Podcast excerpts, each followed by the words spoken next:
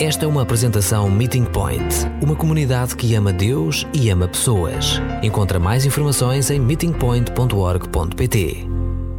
Muito bem-vindo a mais uma noite de conversas cruciais. Se calhar, eh, não sei se toda a gente já esteve numa, numa conversa crucial. Começámos as conversas já há quatro anos atrás, quando percebemos que há assuntos para falar que são ou são mais complicados, se calhar, de tratar no, no domingo de manhã, ou domingo, no nosso caso, à tarde. Mas são conversas que achamos mesmo importantes ter, conversas realmente cruciais. E, e começamos há quatro anos atrás e continuamos a ter essas conversas porque hoje em dia há muito para falar, muito para conversar e hoje não é não é diferente.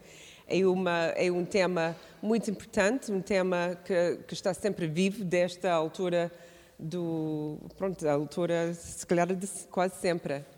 E vamos continuar as conversas no ano novo e vamos falar sobre sobre as, as coisas da atualidade, sobre ambiente, sobre a questão de género, sobre essas coisas. E então continuo a ver o nosso website para mais informação sobre sobre os temas que, que vai aparecer aqui no ano 2020. Mas hoje à noite nós temos connosco o Manuel Rainho, o amigo de, de longo tempo, fez muitas coisas na sua vida já, missionário, uh, posso dizer missionário, certo? Não, não sei se foram muitas.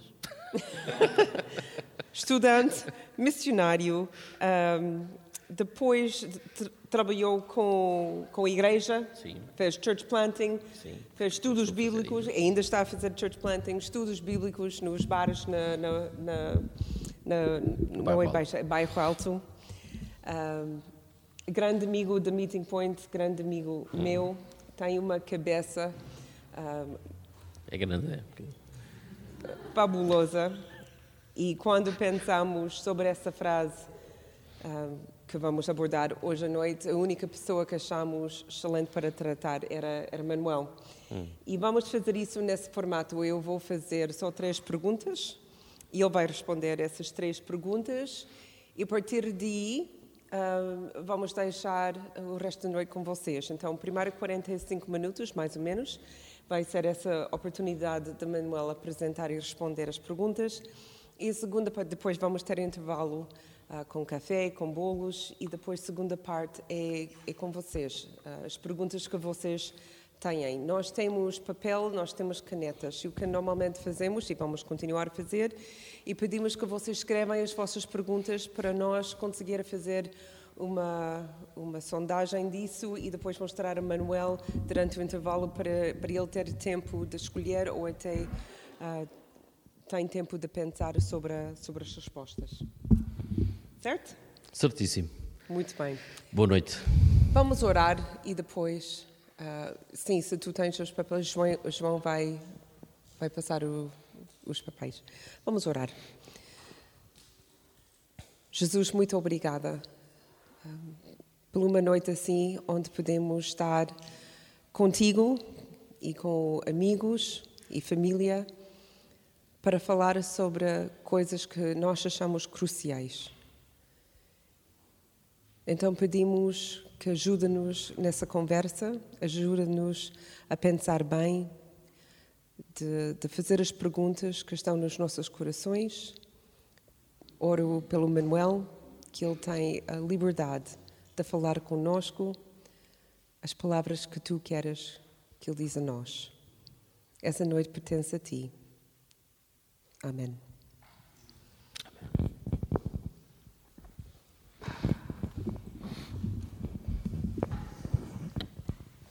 Então, o nosso título tem essa expressão: Deus morreu.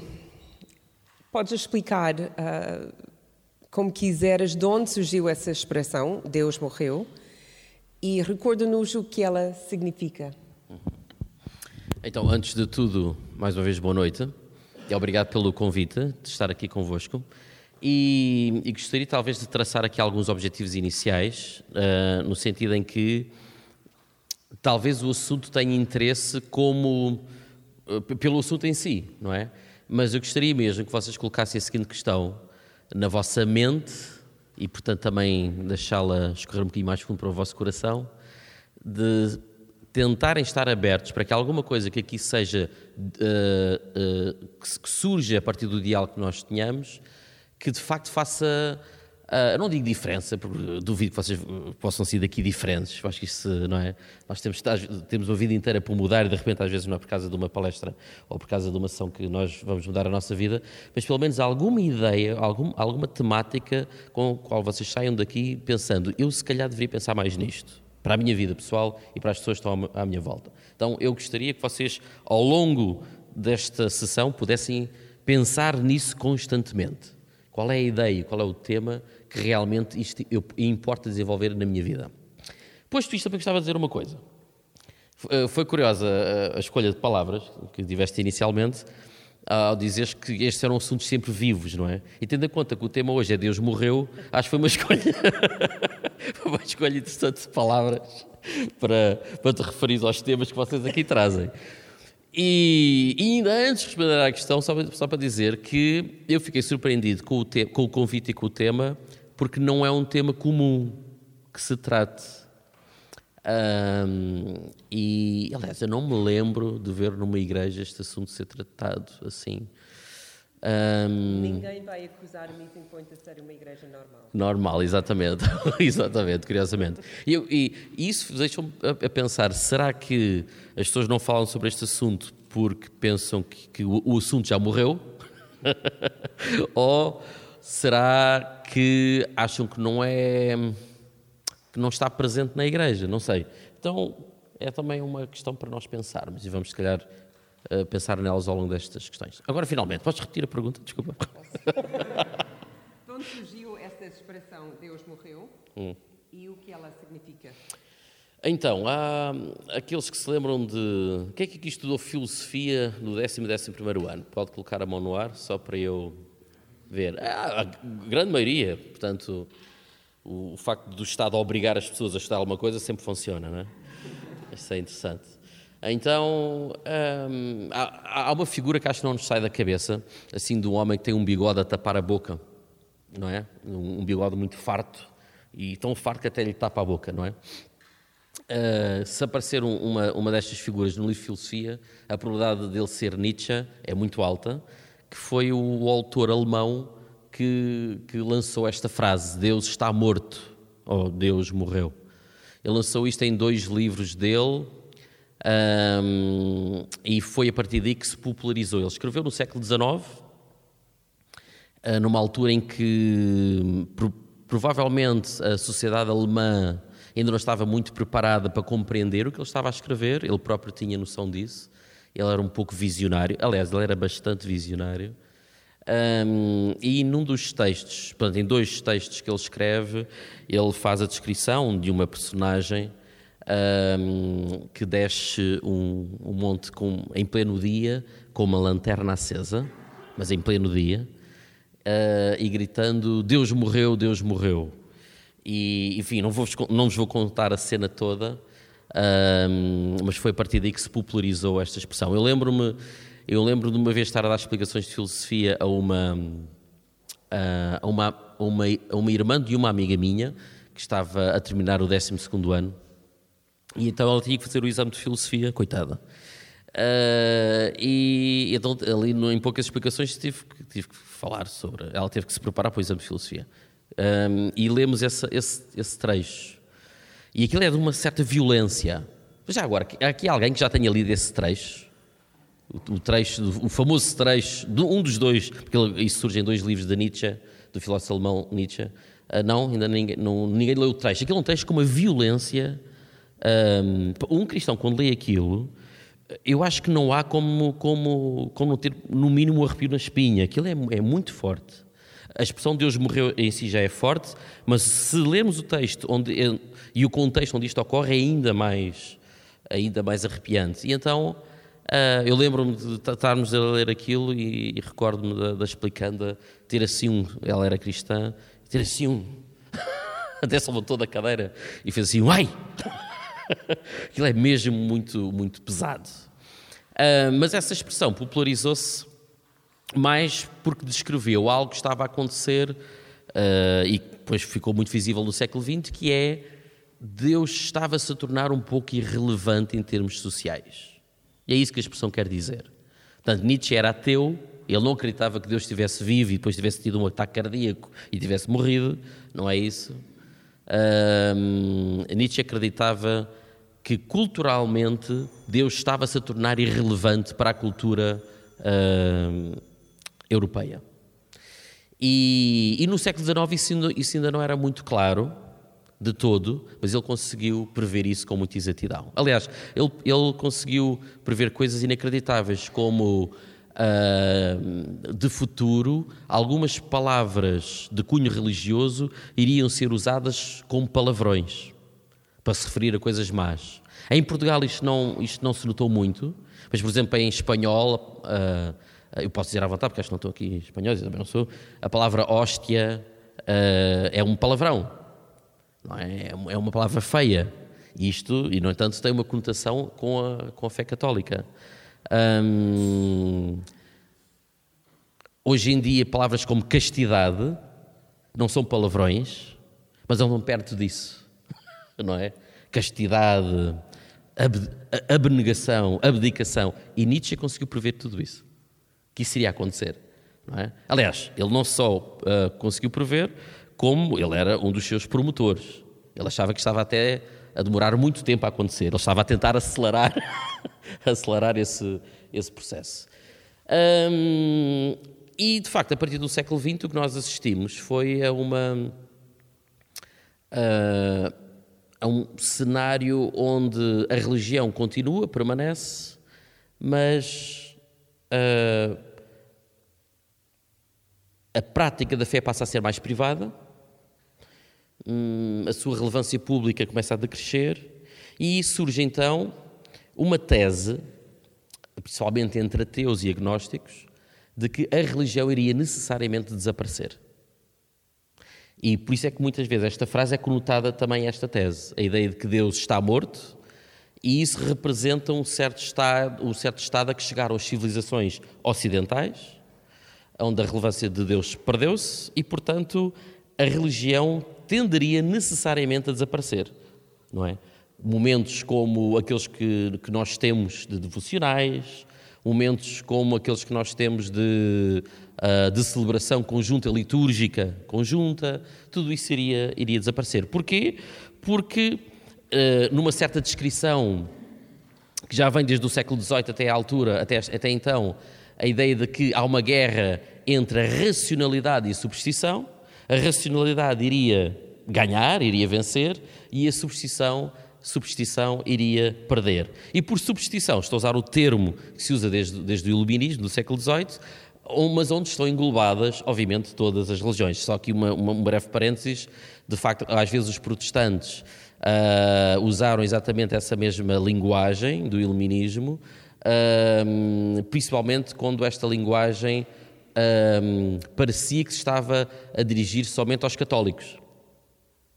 Mas isto foi um grande erro porque quando um, quando um ateu, um agnóstico, um iluminista, um secular usa a expressão substituição, não está a falar só do catolicismo. Ele está a englobar e meter dentro do mesmo saco toda a religião cristã e até todas as religiões. Então surgiu mesmo esta ideia, que, que, é, que às vezes até chegou a ser passada em alguns manuais escolares, de que a religião iria e tenderia necessariamente a desaparecer. Okay? E a expressão Deus morreu, digamos, é o slogan deste movimento. É? Então, como, como julgas que esta temática tenha afetado a nossa cultura e já agora também afetou a fé cristã? Hum. De facto, hum, pronto, eu há pouco, há pouco já disse um bocadinho sobre isso, ou seja, como é que ela foi afetando a nossa cultura. Mas para ser um bocadinho mais preciso agora relativamente a essa questão, como é que, como é que esta temática afetou a nossa cultura?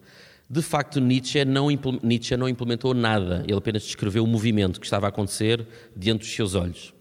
Curiosamente, não estava a acontecer diante dos próprios ateus. Naquela, num dos textos onde ele fala Deus morreu, ele mete essa tal, esse tal personagem, uh, uma espécie de velho sábio, uh, com essa lanterna acesa, a, dizer, a gritar Deus morreu, e há um grupo nessa cena que ele descreve, ele inventa, não é um texto. Eh, Nietzsche é um filósofo de, de mais poético. Ele não escreve tratados de filosofia. Eh, ele escreve quase que uma espécie de extensões poéticas da sua mente. Porque ele também não é poesia, são textos narrativos. Um, e ele está, está a descrever, está a imaginar uma cena onde então há um grupo de ateus que gozam com este homem e diz: Ah, Deus morreu, então o que é que lhe aconteceu? Não é? Ah, e perdeu-se, perdeu-se pelo caminho, etc. E, mas ele, ele descreve-os como ateus. E Nietzsche faz isto para demonstrar que nem sequer os ateus tinham percebido que Deus tinha morrido e as implicações disso. Porque para Nietzsche as implicações eram enormes. Nietzsche foi talvez dos primeiros, dos primeiros ateus a perceber que se eu mato o Deus cristão, mato socialmente.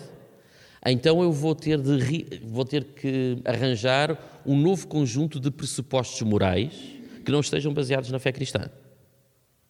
E a nossa cultura tem demorado muito tempo a, a chegar ao corolário daquilo que já foi o pensamento nietzscheano, isto é, perceber que se eu coloco Deus, o Deus cristão de parte, então eu não posso continuar a carregar os, os princípios do cristianismo, como se eles tivessem fundamento. Mas a nossa cultura, pelo menos até ao século XX, fez mais ou menos isso. Na verdade, após a Segunda Guerra Mundial, até uh, aumentou esta ligação entre a nossa cultura e a fé cristã. Como, perante o desastre nazi, ficámos tão chocados, passámos a identificar Satanás com Hitler, não é? O Hitler passou a ser a nossa figura cultural de, do demónio. Eu até posso dizer que houve um movimento, houve um movimento secular onde, pela, na, na substituição dos conceitos religiosos por outros, claramente a figura de Satanás foi substituída pelo do, dos nazis e de Hitler. Se nós fizermos uma análise uh, acerca da forma uh, como a nossa cultura se refere uh, ao movimento nazi e se refere a, a, Hitler, é exatamente a forma como provavelmente na Idade Média nós referimos a Satanás. A nossa cultura secularizou, digamos assim, a figura do mal numa figura concreta de um chefe de Estado que levou a Europa à guerra, que é Hitler. Isto é muito, isto é muito curioso também para, para a temática. E, e curioso, depois de, do choque da, da Segunda Guerra Mundial, nós continuámos a agarrar aos valores cristãos, a partir, por exemplo, da Declaração Universal dos Direitos do Homem, mas de uma forma muito cínica. É? A partir da segunda metade do século XX, de forma muito cínica. Porquê cínica? Porque o Deus que dava fundamento a estes valores estava cada vez a ser mais irrelevante na nossa cultura. E então a nossa cultura, a partir da segunda metade do século XX, começou a viver uma espécie de esquizofrenia. Ou seja, eu continuo ligado aos meus valores, aos valores cristãos, não os nomeio com valores cristãos, valores cristãos como justiça, igualdade do homem, liberdade, tá, tá, por aí fora, não é? Mas sem qualquer fundamento.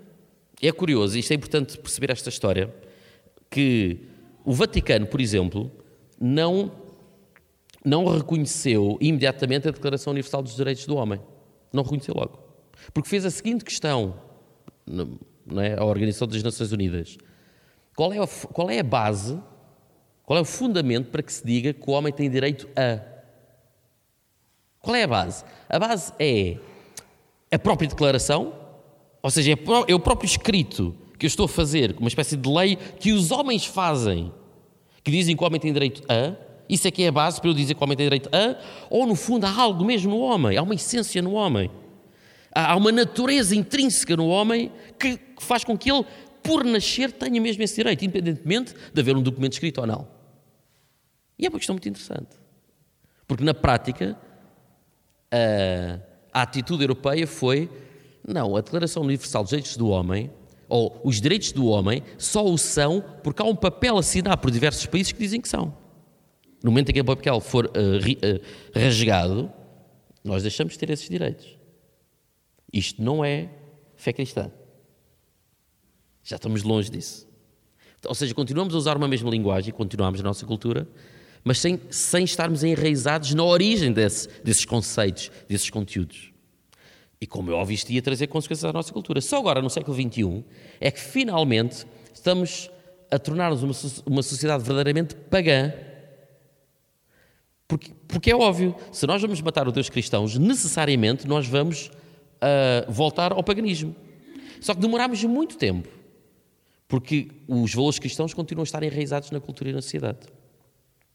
Curiosamente, eh, este processo de, de, de conversão dos conceitos e dos valores cristãos em conceitos seculares, portanto, fora da religião, aconteceu inclusivamente dentro do cristianismo. Naquilo que os evangélicos têm a mania de chamar liberalismo. Não é? Apesar que o liberalismo já morreu, mas pronto, no meio evangélico ainda se costume de chamar o, os protestantes liberais, os cristãos, mas é um conceito total, que, já, que já é um bocado desusado, aliás, não sei. Uh, mas, um, de facto, eu ainda me lembro de, não sei se vocês conhecem a socióloga Helena Vilaça, uma portuguesa do Porto, dela me ter contado, ela é metodista, dela me ter contado que chegou a ouvir do púlpito o, o, a seguinte pregação, e, e que não era incomum, isto é, era uma ideia perfeitamente aceitável naqueles tempos. Um, um, um, pastor que disse que o secularismo era, era o resultado final da cristianização da sociedade. Isto é, os valores cristãos eram finalmente implementados na cultura, uh, finalmente percebemos que as pessoas encarnaram esses mesmos valores cristãos, então já não era preciso continuar a fé cristã. Porque é como se a fé cristã tivesse chegado ao seu fim. Uh, tinham transmitido os valores, a fé cristã tinha, tinha, tinha, tinha uh, desculpem, a cultura, a, a, sociedade tinha aceito esses valores e, e pronto. Devíamos era regozijar-nos. Caso as pessoas gritem Deus, caso não, caso aceitem Cristo, caso não aceitem, isso é, pareceria ser irrelevante. Isto foi pregado numa igreja metodista portuguesa de cima do púlpito. Isto demonstra a influência deste tipo de pensamento. Aliás, eh, na, na década de 60, uh, surgiu a, uma capa da revista The Times com o nome uh, uh, Deus morreu? Ponto de interrogação. Era a frase de Nietzsche, mas na interrogativa. Is God dead? Era a frase de Nietzsche na interrogativa. E porquê? Porque na década de 60 tinha surgido a chamada Teologia da Morte de Deus. Não sei, que é um nome um bocado uh, que nos arrepia hoje, mas uh, chegou a ser formada e ensinada na, em alguns seminários norte-americanos, que era a Teologia da Morte de Deus. O que é que dizia esta teologia? Um bocado inspirada, uh, e aqui uh, agarrem-se aqui um bocadinho às cadeiras, porque eu sei que nesta casa até gostam de, de, de provavelmente, imagino eu, de aconselhar a ler Dietrich Bonhoeffer, imagino eu, mas de facto esta teologia estava baseada nos escritos de Dietrich Bonhoeffer. Nos últimos escritos de Dietrich Bonhoeffer foram escritos da prisão. Bonhoeffer morreu num campo de concentração nazi. E, e, há ali um, uns últimos escritos que ele tem do, deste campo de concentração, onde Bonhoeffer tem um vislumbre no campo de concentração do que é que será uma sociedade sem Deus. E não só, esse, ele tem, não só ele tem esse vislumbre, como ele percebe que provavelmente isso ia acontecer. Provavelmente, se calhar, passou por, pela cabeça de Bonhoeffer que, que Hitler ia ganhar a guerra e que aquilo ia passar a ser o tipo de sociedade normal. Então, provavelmente, isso terá passado pela cabeça de Bonhoeffer. E ele escreve qual é que seria uma teologia qual é que seria uma prática da, da, da vida cristã numa cultura como a cultura nazi? E curiosamente, eh, depois passado algum tempo, portanto já na década de 60, teólogos cristãos norte-americanos leram esses escritos e, fizeram então a teologia da morte de Deus, que é a ideia de sim, vamos passar a aceitar que Deus morreu na cultura e vamos viver a partir daí.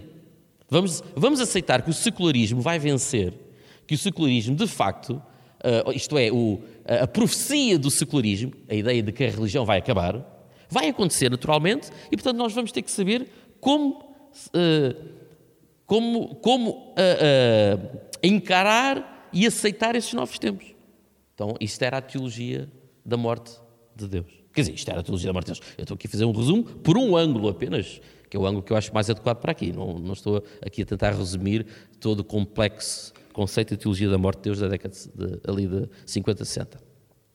Portanto, estão a ver como é que esta, esta temática da morte de Deus influenciou inclusivamente a, a, a, fé cristã. Mais em círculos protestantes daquilo que nós evangélicos temos a mania de chamar liberais. Não é? Uh, mais esses círculos. Não é? mas, mas não.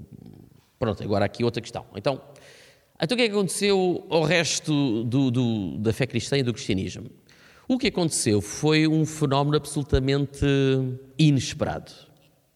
Inesperado. E o que é que eu quero dizer com inesperado? Perante esta profecia de que a religião ia acabar, e que, portanto, Deus estava morto na nossa cultura. Inevitavelmente isso ia acontecer, mais ano, menos ano, mais década, menos década. Uh, digamos que aqueles que assumiam esta visão e que ainda assumem que dominam praticamente as nossas academias, estavam sentados confortavelmente à espera do advento, ou à espera, neste caso, do, do, do, deste, deste fenómeno. É? Em 1994 sai um livro uh, de, de, uh, de Gilles. Agora esqueci-me do apelido dele. Depois é só pesquisar. O, o livro chama-se A Vingança de Deus. Gil. Vejam lá. Eh, eu não, eu, Kep, Kepler ou Keller, esquece, mas é importante vocês saberem o apelido para vocês pesquisarem se estiverem interessados. Vejam aí. G-I-L-L-E-S e depois o apelido é.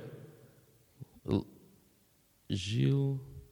Mas este livro, chamado A Vingança de Deus, é um francês o seu escritor, especialista em religião muçulmana, ele decidiu fazer um apanhado das três religiões monoteístas. E, ele chega à seguinte conclusão: vai usar uma série de estatísticas que já estavam a surgir, já tinham surgido na década de 80, e ele diz o seguinte: afinal, o que está a acontecer é que as religiões ditas fundamentalistas isto é fundamentalista para um secular, isto é, as religiões mais apegadas que ainda tentam manter uma espécie de fé uh, uh, primária, pura, ligada às suas origens, aquilo que os evangélicos gostam de dizer que são eles, não é? Uh, e talvez, talvez em termos sociais possam encaixar aí. Em alguns aspectos. afinal, estavam a crescer no mundo. Que é um fenómeno agora que já toda a gente conhece. Tá, mas isto, repara, o livro saiu em 1994. Agora isto é, é tudo não, uh, não, não é esse. Não é esse. Gil. Gil. Capel, Capel, Gil Capel, exatamente. Gil Capel, é isso mesmo, Gil Capel. A Vingança de Deus, Gil Capel, 1994. Gil Capel. E, e, de repente ele demonstra que afinal as correntes cristãs, muçulmanas e judaicas mais ortodoxas e conservadoras eram aquelas que estavam a crescer mais no mundo. Vejam bem.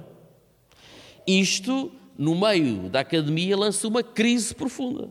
Porque afinal havia essa profecia da morte de Deus, havia a profecia de que Deus ia morrer, em termos culturais. Uh, mas estatisticamente isso não se comprovava.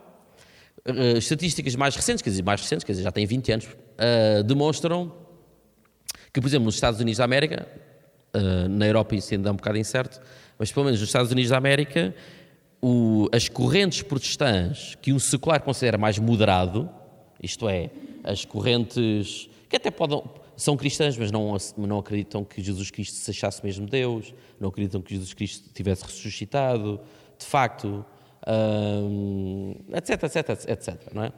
Mais numa linha mais, mais protestante, não é? Essas, por exemplo, posso dar aqui nomes.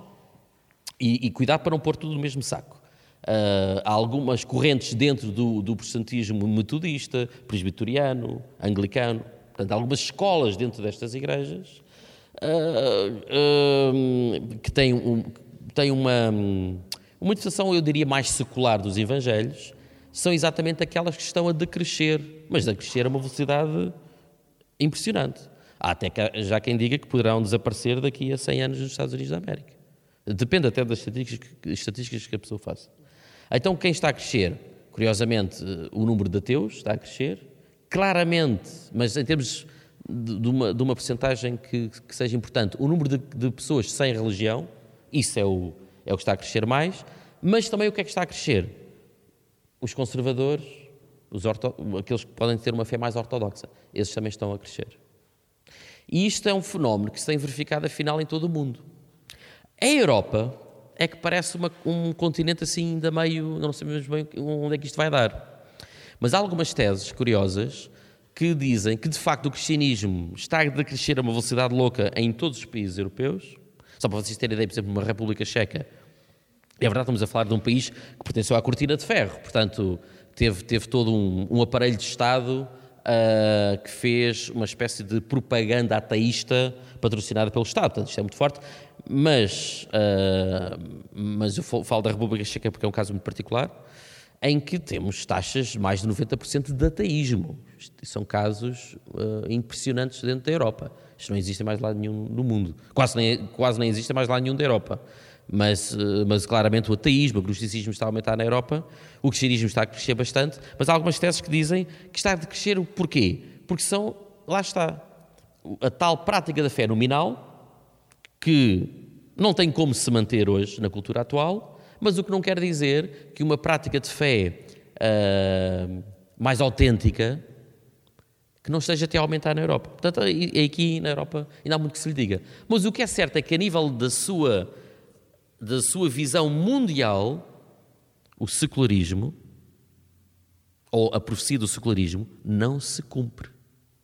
E não é por acaso que vocês veem fenómenos como o novo ateísmo de Richard Dawkins, Daniel Dennett, eh, do falecido jornalista Christopher Hitchens, Sam Harris e outros, em que parece um, um ateísmo mais aguerrido. Porquê? Porque finalmente eles perceberam que a profecia não se vai cumprir por si só. Então eles têm que dar uma mãozinha, têm que lutar para que então isso possa acontecer. Lutar para extirpar a sociedade dessa coisa perniciosa que é a religião. Porque afinal isso não vai acontecer naturalmente. É? Então houve também esta, eh, este desenvolvimento da situação. É?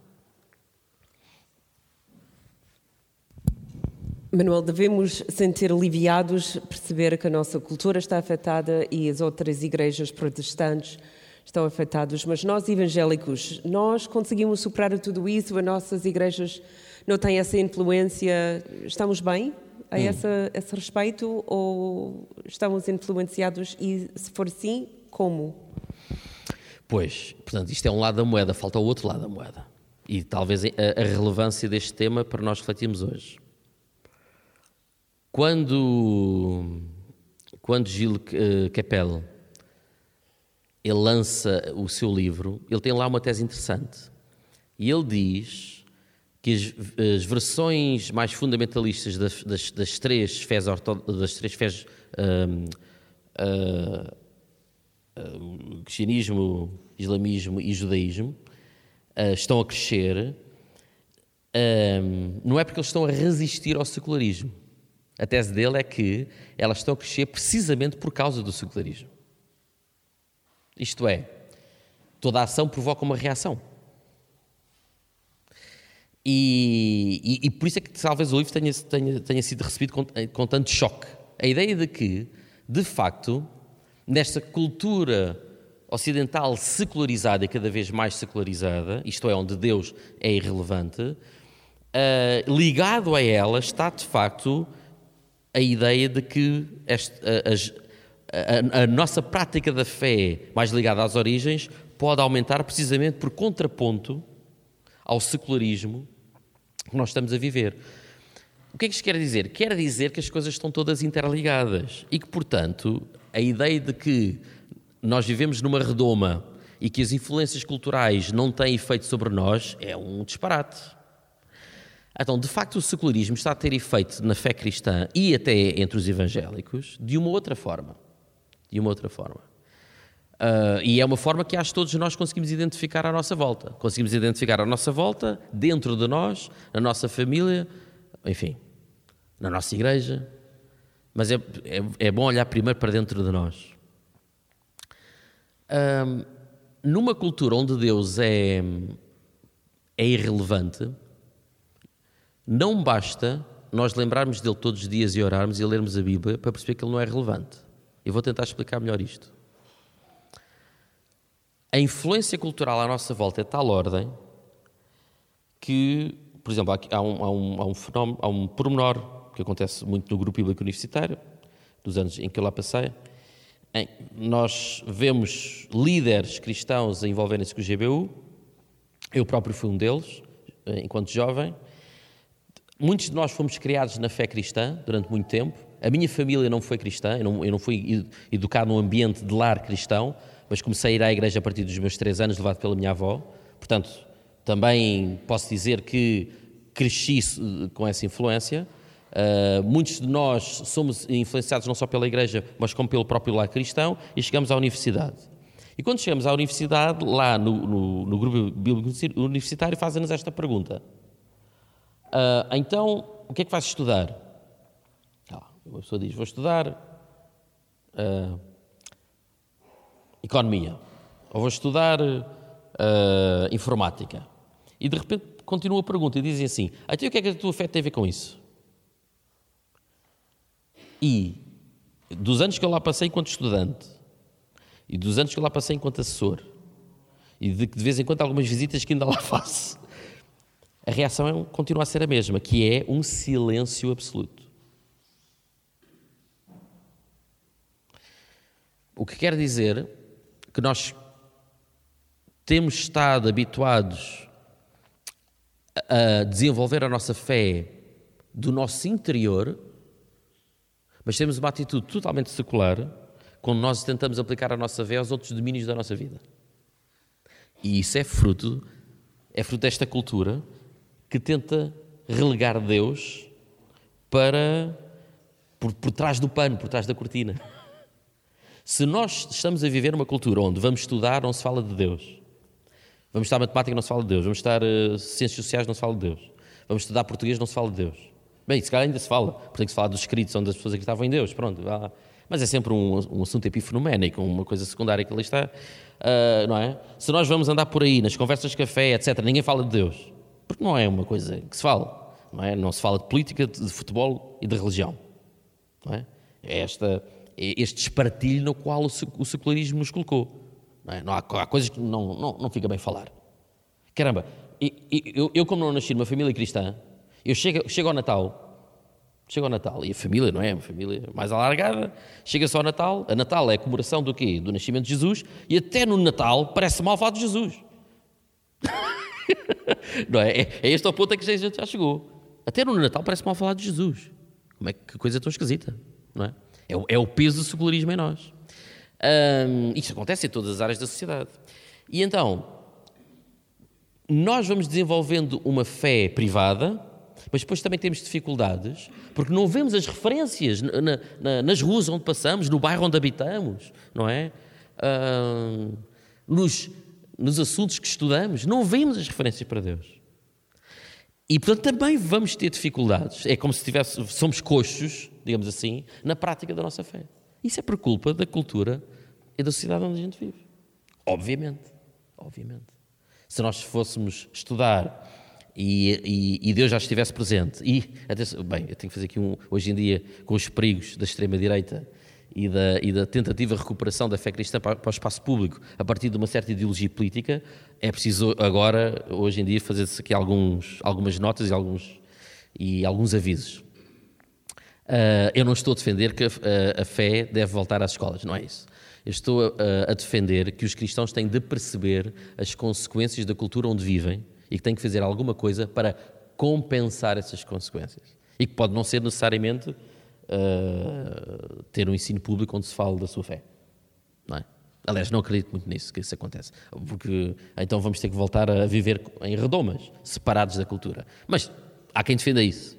Há quem defenda isso. Mas não é para aí que eu quero chamar. Eu quero chamar a atenção para perceber que temos uma dificuldade. Então, essa é uma delas. Uh, porque, de facto, o secularismo na Europa não conseguiu impedir que as pessoas, a nível da sua fé privada, continuassem a desenvolver a sua fé, mas conseguiram-nos impingir a ideia que ela de facto era privada. Conseguiram-nos impingir a ideia que, de facto, a esfera de influência da minha fé é, primeiro, para a minha vida pessoal. Uh, é para a minha vida pessoal, uh, é para a minha vida pessoal na dimensão da espiritualidade e quando essa dimensão da espiritualidade se aplica à minha vida, é porque eu quero que nas outras dimensões da minha, da minha existência, eu quero que aconteça alguma coisa, então peço a Deus para que aqui, agora, neste momento, eu me realize, eu atinja a felicidade, nesta vida ainda, e portanto eu espero que a minha dimensão espiritual ainda tenha algum contributo a dar nessa minha esperança. Mas isso não é exatamente aplicar a minha fé cristã às outras dimensões da minha vida. Isso é outra coisa. Há um outro autor, Charles Taylor, um, canadiano, que escreveu um livro incrível, uh, uh, uh, um, Secular Age, a Era do Secularismo. Uma análise incrível do, do secularismo, que é esta, esta ideia de que Deus morreu na prática.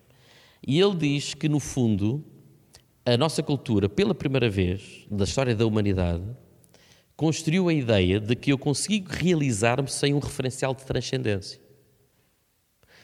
Isto é, a transcendência já não é necessária para que eu, em termos últimos, me realize, seja um ser humano pleno.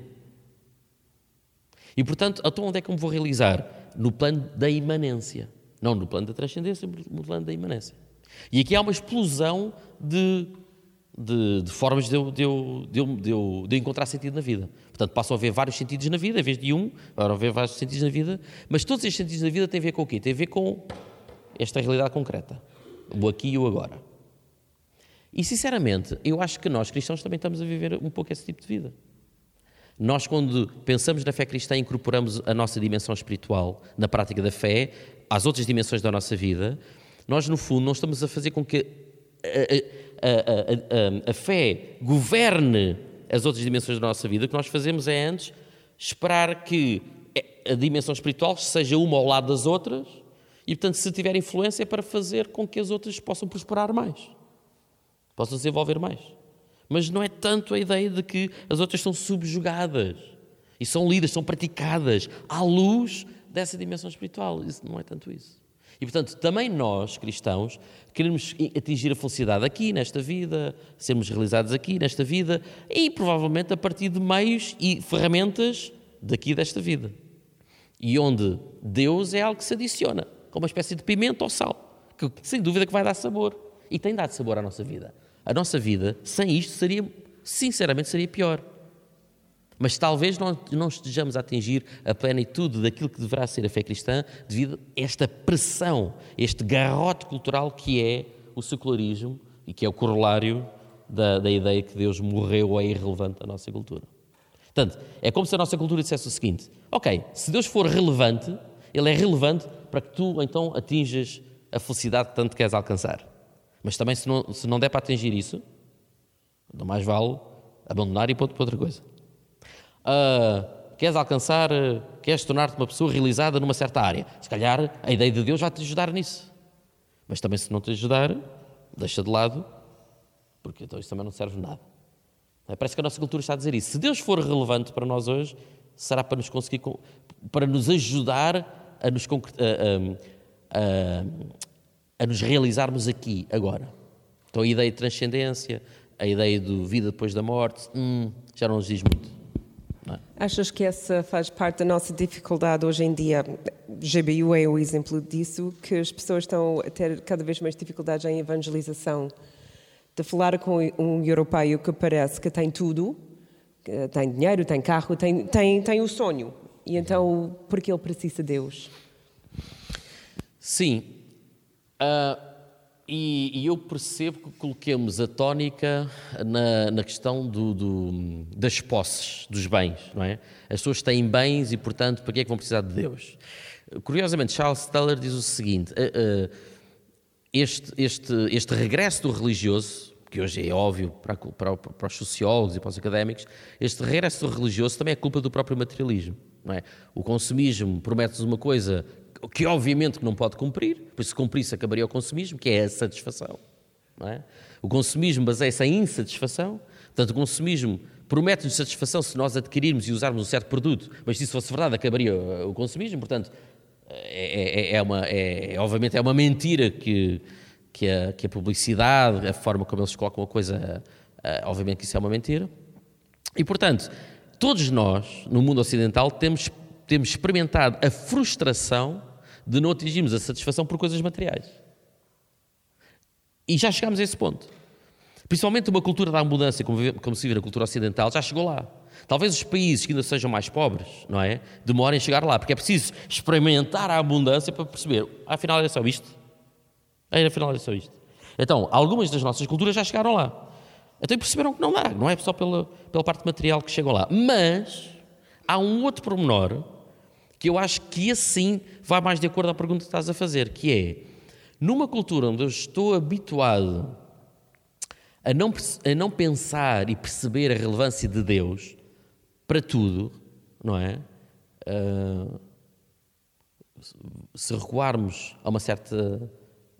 as culturas passadas, se calhar elas abriam os olhos e olhavam para este espaço e viam imediatamente neles referências à fé, mesmo que não fossem não fosse feita ali uma cruz. A parede, o brilho do, do, do, destes.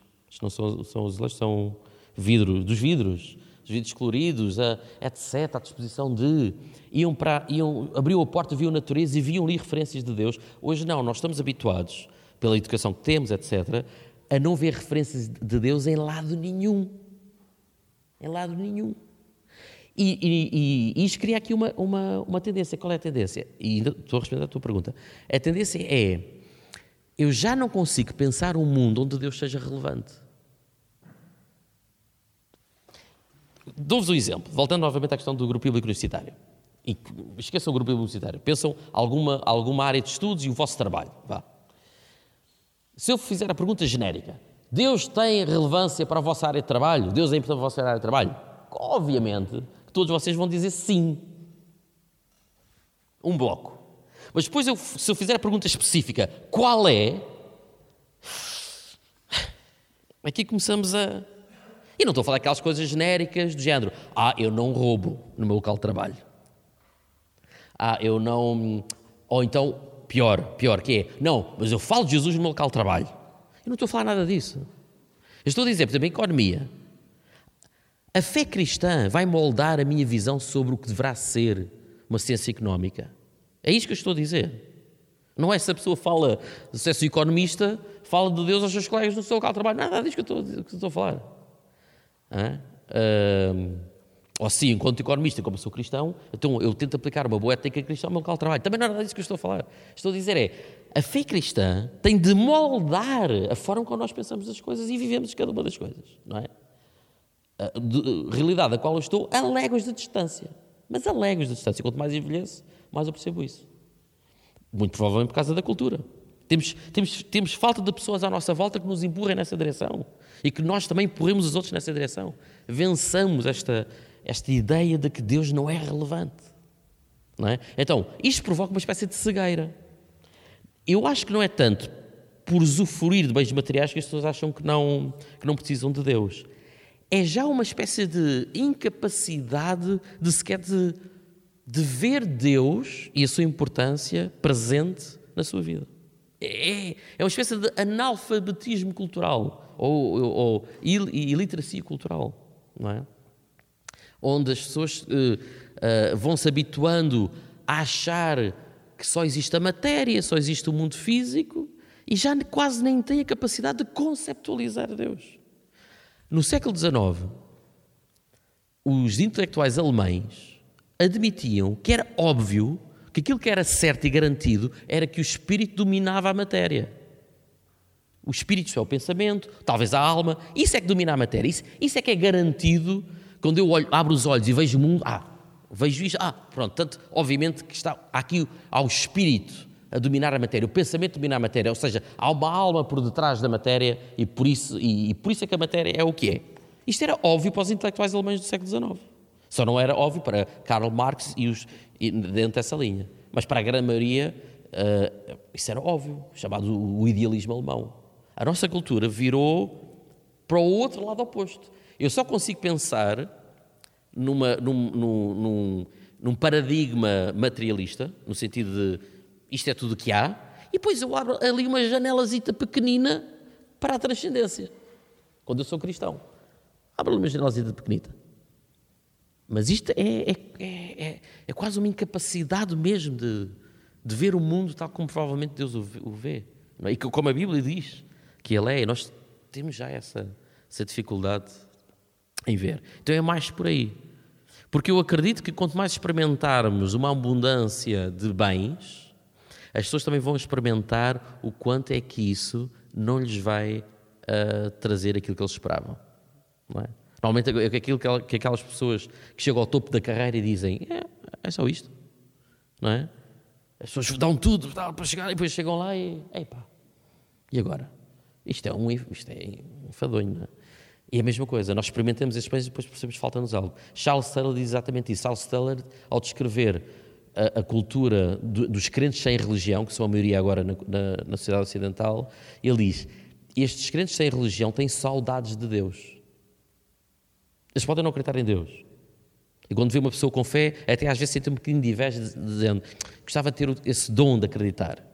Já ouvi isso tantas vezes, tantas vezes de pessoas. Uh, mas eles lá no fundo, no fundo têm saudades de Deus, porque eles experimentam o, o resultado de uma dimensão pagã da existência que vai ser cada vez mais crescente. Foi rico no que ele disse. Uh, a minha cabeça, a minha cabeça já está cheia de, das coisas que quero ouvir mais, aprofundar. Okay. Mas vamos ter um intervalo agora de meia hora.